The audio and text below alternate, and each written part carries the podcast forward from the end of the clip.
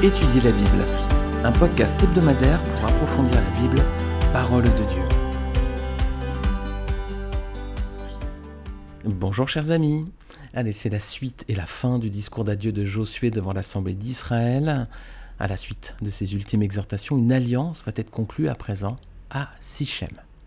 Alors, on va lire la suite et la fin donc de ce chapitre 24 du livre de Josué. C'est vraiment la toute dernière partie du livre. Là, on aura fini avec ce, livre important hein, dans l'Ancien Testament. On va lire des versets 14 jusqu'au tout dernier verset, donc le verset 33. Josué 24, versets 14 à 33. Josué donc dit Maintenant craignez l'Éternel et servez-le avec intégrité et fidélité. Faites disparaître les dieux que vos ancêtres servaient de l'autre côté de l'Euphrate et en Égypte, et servez l'Éternel. Mais si vous ne trouvez pas bon de servir l'Éternel, choisissez aujourd'hui qui vous voulez servir. Soit les dieux que vos ancêtres servaient de l'autre côté de l'Euphrate, soit les dieux des Amoréens dans le pays desquels vous habitez. Quant à ma famille et moi, nous servirons l'Éternel. Le peuple répondit, Nous n'avons certainement pas la pensée d'abandonner l'Éternel et de servir d'autres dieux. En effet, c'est l'Éternel qui est notre Dieu. C'est lui qui nous a fait sortir, nous et nos pères d'Égypte, de la maison d'esclavage. C'est lui qui a réalisé sous nos yeux ces grands prodiges et qui nous a gardés pendant tout le chemin que nous avons parcouru et parmi tous les peuples au milieu desquels nous sommes passés. Il a chassé devant nous tous les peuples, y compris les Amoréens qui habitaient ce pays. Nous aussi, nous servirons l'Éternel, car c'est lui qui est notre Dieu. Josué dit au peuple, Vous ne serez pas capable de servir l'Éternel, car il est un Dieu saint, il est un Dieu jaloux, il ne pardonnera pas vos transgressions et vos péchés. Lorsque vous abandonnerez l'Éternel et que vous servirez des dieux étrangers, il se retournera contre vous et vous fera du mal. Et il vous fera disparaître après vous avoir fait tant de bien. Le peuple dit à Josué, Non, car nous servirons l'Éternel. Josué répliqua au peuple, Vous êtes témoin contre vous-même que c'est vous qui avez choisi l'Éternel pour le servir. Ils répondirent, Nous en sommes témoins. Faites donc disparaître les dieux étrangers qui sont au milieu de vous, et tournez votre cœur vers l'Éternel, le Dieu d'Israël. Le peuple dit à Josué, Nous servirons l'Éternel, notre Dieu, et nous lui obéirons. Josué conclut ce jour-là une alliance avec le peuple, il lui donna une prescription, une règle à Sichem, et il écrivit tout cela dans le livre de la loi de Dieu. Il prit une grande pierre, qu'il dressa là sous le chêne qui se trouvait à l'endroit consacré à l'Éternel. Puis il dit à tout le peuple, La pierre que voici servira de témoin contre nous, car elle a entendu toutes les paroles que l'Éternel nous a dites. Elle servira de témoin contre vous, afin que vous ne reniez pas votre Dieu. Josué renvoya alors le peuple, chacun dans son héritage. Après ces événements, Josué, fils de Nun, serviteur de l'Éternel, mourut. Il était âgé de cent dix ans. On l'ensevelit dans le territoire dont il avait hérité, à Timnat Serak, dans la région montagneuse d'Éphraïm, au nord du mont Gash. Israël servit l'Éternel durant toute la vie de Josué, durant toute la vie des anciens qui lui survécurent, et qui connaissaient tout ce que l'Éternel avait fait en faveur d'Israël. Les Israélites avaient rapporté d'Égypte les ossements de Joseph. Ils furent enterrés à Sichem, dans la partie de terrain que Jacob avait acheté au fils de Hamor, le père de Sichem, pour cent pièces d'argent, et qui faisait partie de l'héritage des descendants de Joseph. Éléazar, le fils d'Aaron, mourut, et on l'enterra à Gibéat Finès. Cette colline avait été donnée à son fils Finès et se trouvait dans la région montagneuse d'Éphraïm. Eh bien, on va reprendre ce texte et puis on va le développer, hein, verset par verset, comme on a l'habitude de faire. Alors, il y a deux parties hein, dans ce chapitre. Il y a déjà les versets 14 à 28. Il y a un échange qui a lieu entre Josué et le peuple. Ça, c'est la première partie. Et puis la deuxième, on y viendra après. C'est vraiment euh, ces derniers versets qui expliquent euh, la mort de Josué notamment. Alors déjà pour cette première partie, les versets 14 à 28, donc l'échange entre Josué et le peuple. Josué va les exhorter à faire trois choses, versets 14 et 15, regardez bien. Il va les exhorter premièrement à craindre l'Éternel, voilà, c'est ce qu'il leur dit au début, hein, verset 14. Ensuite, à servir l'Éternel. Alors là, le terme, il est mentionné sept fois dans ce passage, vous pourrez regarder, sept fois en deux versets, il y a la mention de servir. Donc premièrement, Josué les exhorte à craindre l'Éternel, mentionné une fois, à servir l'Éternel, mentionné sept fois, et à fuir l'idolâtrie, et là c'est mentionné deux fois, donc entre voilà, les versets 14 et 15. Et verset 15, donc Josué finit avec cette superbe déclaration, il proclame qu'avec sa famille, donc voilà, il servira l'Éternel. Quant à ma famille et moi, nous servirons l'Éternel. Quel beau verset. si vous êtes un lecteur assidu de la Bible, je pense que c'est un verset que vous connaissez bien. Si vous avez une famille, c'est un verset qui doit, que vous devez chérir. Hein, quand on a une épouse, quand on a des enfants, quand on a une famille, voilà. C'est un verset qui nous est vraiment cher. Ma famille et moi, nous servirons l'Éternel. Voilà, que ce verset hein, puisse faire écho euh, dans nos vies également. Alors le peuple d'Israël va faire aussi une très belle réponse, hein, verset suivant, verset 16 à 18. Hein. ils vont réaffirmer que c'est l'Éternel qui est le Dieu d'Israël. Et donc le peuple va reconnaître hein, que c'est Dieu qui l'a gardé durant tout son périple et que c'est bien lui qui lui a donné la victoire sur ses ennemis. Et donc le peuple s'engage à le servir. Voilà encore ce mot qui revient cette fois-ci. Verset 19 à 20 bah, la réponse de Josué, on sent que Dieu lui a révélé d'avance ce qui va se passer. Hein. Il, va lui a révélé visiblement que le peuple va se détourner de l'Éternel par la suite. Hein. Et que répond donc Josué, verset 19 à 20, il dit euh, Ils ne seront pas capables de servir l'Éternel hein, et de conserver les termes de l'alliance. Mais Israël confirme à trois reprises sa volonté de servir l'Éternel. Voilà, versets 18, 21 et 24. Alors ici, vous voyez ce mot servir, la notion de servir l'Éternel, c'est très présent dans ce passage. Euh, déjà, c'était mentionné sept fois dans les versets 14 à 15, puis ensuite, euh, le peuple réaffirme à plusieurs reprises qu'il s'engage à servir les seigneurs, et puis Josué dit, vous ne serez pas capable de servir l'Éternel, et donc Israël dit, on veut servir l'Éternel, et voilà, c'est un, jeu de ping-pong hein, entre le peuple et Josué. Alors tout ça, ce sont de belles intentions, hein. Mais voilà, peu après la mort de Josué, hein, Israël rapidement va se détourner de Dieu, va aller vers les faux dieux des peuples alentours, et il va servir ces faux dieux. Hein. Ça, c'est le livre qui suit, c'est en fait tout ce qu'on voit dans le livre de Juges. Hein. Et les amis, ça nous parle. Parfois, nous aussi, on peut avoir de très belles attentions, on peut faire de très belles déclarations pour le Seigneur, pour s'engager, mais est-ce qu'on est capable de rester fidèle au Seigneur? Est-ce qu'on est capable de le servir?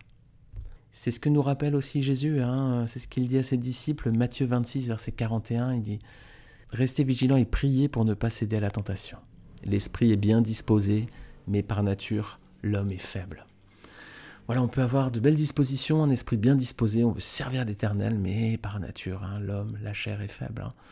C'est un peu notre histoire, celle d'Israël finalement. Alors pour conclure cette partie-là, vous avez vu, c'est très axé, hein, cette, première, partie, sur le mot servir. Hein. C'est vraiment le mot clé de ce passage. Il est mentionné en tout à 13 reprises. Il est mentionné 10 fois par Josué et 3 fois par le peuple comme réponse.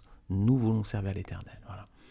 Alors voilà les amis, puissions-nous nous aussi avoir de bonnes dispositions envers le Seigneur, s'engager à le servir, mais surtout les amis, au-delà des mots, ben, le traduire par des actes et pouvoir dire, comme Josué, moi et ma famille, nous servirons l'Éternel. Alors, verset suivant, verset 25 à 28, ben on pourrait dire que c'est la deuxième partie finalement de ce chapitre. J'ai dit qu'il y en avait deux tout à l'heure. Il y en a peut-être trois finalement. La première partie, c'est cet échange entre Josué et le peuple hein, sur la notion de euh, vous n'arriverez pas à servir l'Éternel, et puis euh, le peuple qui dit nous servirons l'Éternel. Deuxième partie de ce chapitre, de ce passage, eh bien c'est cette alliance qui va être faite à présent qui est détaillé dans les versets 25 à 28. Voilà. Josué et Israël vont conclure une dernière alliance à Sichem. Alors le lieu n'est pas anodin. Hein. Pourquoi? Parce que la boucle est bouclée. Hein. C'est à Sichem qu'Abraham avait bâti son premier hôtel à l'Éternel lorsqu'il était arrivé dans le pays de Canaan. C'est ce qu'on voit dans Genèse chapitre 12. Et c'est à Sichem que Josué place une pierre comme témoignage de l'engagement pris par Israël envers son Dieu. Donc c'est à Sichem que Abraham a pris des, premières dispositions avec l'Éternel, et puis c'est à Sichem à présent que Josué et le peuple en prennent de nouvelles, comme un engagement, hein, finalement une alliance qui est scellée ici.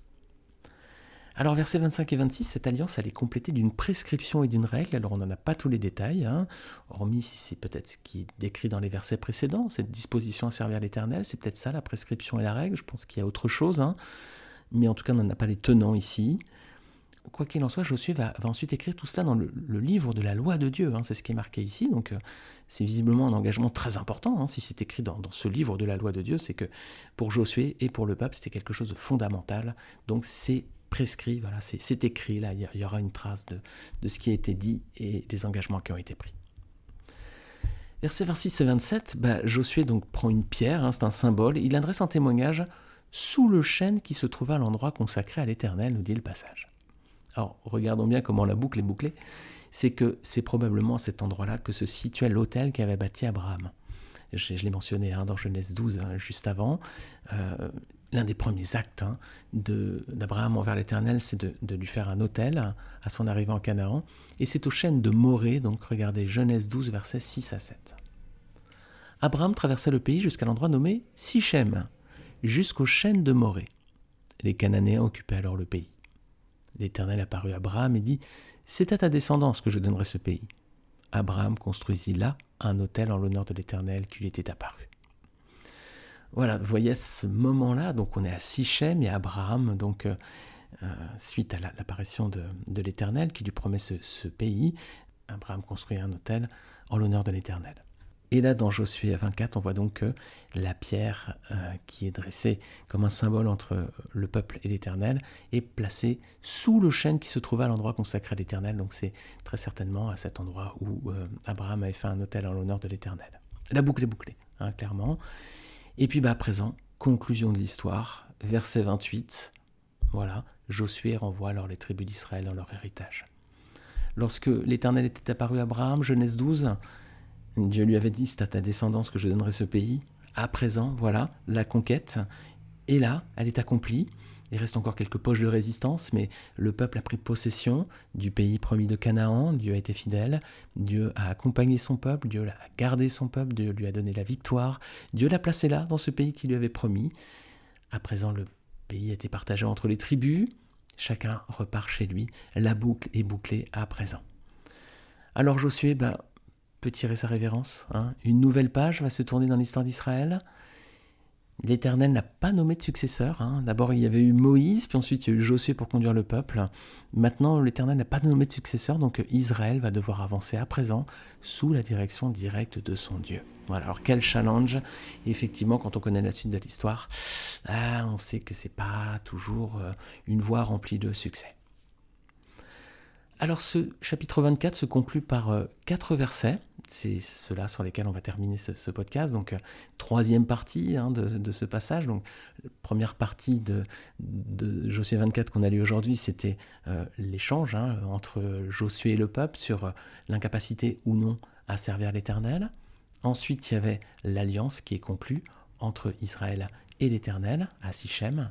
Et à présent, troisième partie. Donc, eh ben, on va voir ici la fin de Josué mais aussi certains détails concernant deux autres personnages importants hein, de cette période de l'histoire d'Israël. Alors tout d'abord, versets 29 à 31, le texte parle de Josué. Voilà, le successeur de Moïse là décède à l'âge de 110 ans. Et pour l'époque, c'était âgé. Hein et il va être enseveli dans la région qu'il avait reçue en héritage. Verset 31, on voit que le texte indique que Israël servit l'Éternel durant toute la vie de Josué et durant toute la vie des anciens qui lui survécurent et qui connaissaient tout ce que l'Éternel avait fait en faveur d'Israël. Alors c'est pas forcément positif parce que ça sous-entend que ça va pu être le cas par la suite. Et c'est hélas, hein, les amis, mille fois hélas, que relate hein, le livre des juges juste après, les livres suivants, même les livres des rois, des chroniques, on voit que le peuple souvent euh, a basculé ensuite dans, l'idolâtrie, dans l'infidélité envers son Dieu. Alors c'est pas forcément euh, positif la tournure de phrase quand on voit qu'Israël servit l'Éternel durant toute la vie de Josué, durant toute la vie des anciens qui lui survécurent et qui connaissaient tout ce que l'Éternel avait fait en faveur d'Israël. Ça fait écho à Exode chapitre 1 verset 8 quand on euh, c'est juste à la fin de la, mort de, Joseph. Euh, le livre de l'Exode suit tout, de suite après, puis on voit que une fois que le pharaon et tous ceux qui avaient connu Joseph sont morts, bah ensuite arrive une nouvelle génération qui ne connaissait pas finalement Joseph et qui ne savaient pas tout ce que l'Éternel avait fait. Et donc, ils ont commencé à euh, persécuter Israël, le peuple de Dieu. Alors, verset 32, deuxième personnage, Joseph, à présent, justement, ça fait le, lien, ça fait le pont là entre les, deux histoires. Le peuple d'Israël avait emporté avec lui les ossements de Joseph hein, lors de la sortie d'Égypte. Il est enterré à présent dans le pays promis, c'était sa volonté. Hein, regardez avec moi, Joseph avait demandé tout ça. Hein. Genèse chapitre 50, versets 22 à 26. C'est ainsi que finissait euh, le livre de la Genèse. Genèse 50, versets 22 à 26. Joseph habita en Égypte ainsi que la famille de son père. Il vécut 110 ans. Vous avez remarqué qu'il est mort au même âge que Josué, 110 hein, ans tous les deux. Et à l'époque, c'était plutôt âgé. Hein.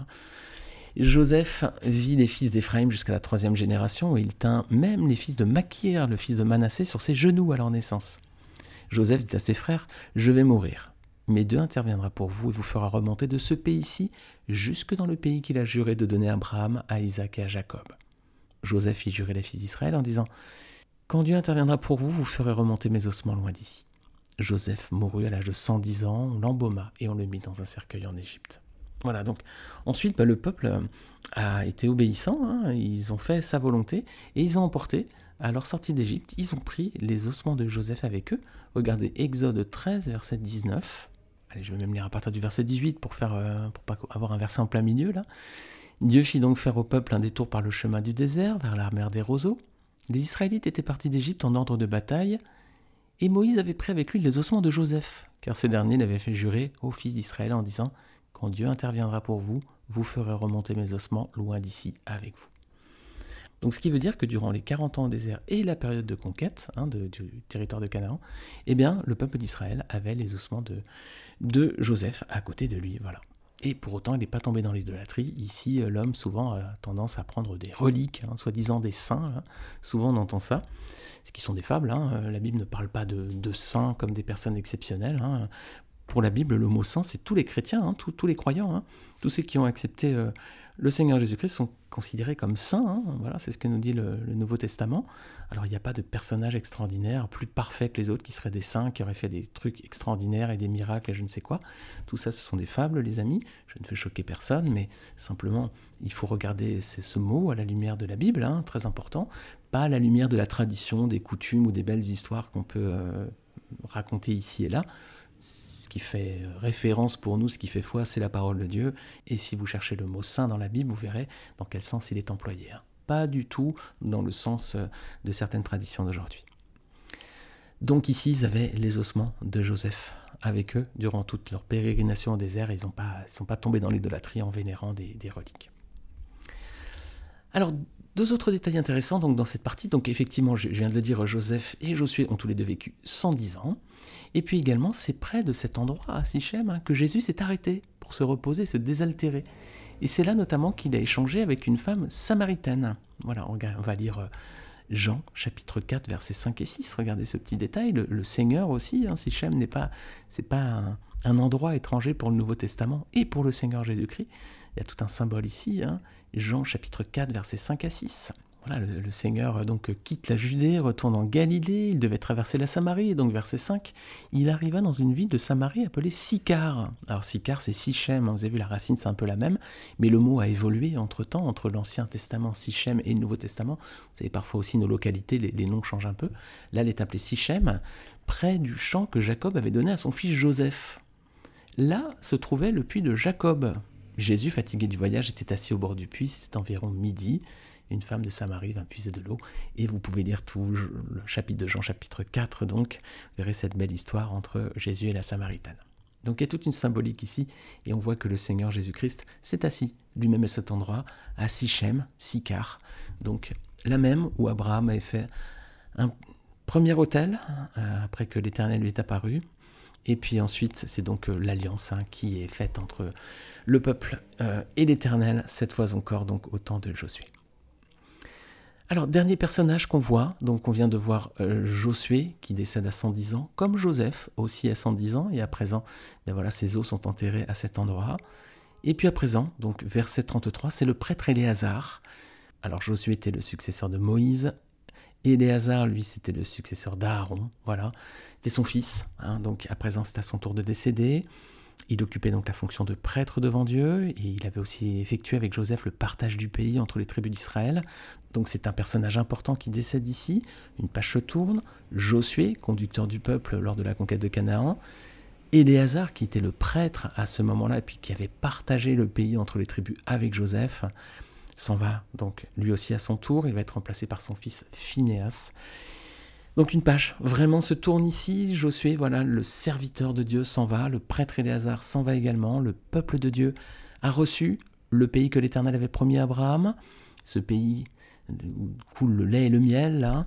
Voilà, à présent les tribus d'Israël repartent chacune dans leur part du territoire qu'elles ont reçu en héritage. C'est un nouveau chapitre, clairement, de l'histoire d'Israël qui débute. Une histoire qui verra trop souvent, trop souvent les amis, mille fois hélas, l'incapacité du peuple à rester fidèle à ses engagements pris devant l'Éternel. Et c'est une histoire qui finalement est assez similaire à la nôtre. Nous aussi, les amis, souvent, on est capable de faire des belles déclarations, de beaux engagements, mais est-ce qu'on est capable de les tenir? Par nature, l'esprit est bien disposé, mais la chair est faible. Alors les amis, soyons fermes dans nos engagements avec l'Éternel, dans nos dispositions envers lui. L'Éternel aussi nous promet un pays où coule le lait et le miel, c'est la vie éternelle, et ça passe à présent. Non pas par euh, la conquête d'un pays comme un Canaan, mais ça passe maintenant par la croix de Jésus-Christ. Amen, amen les amis.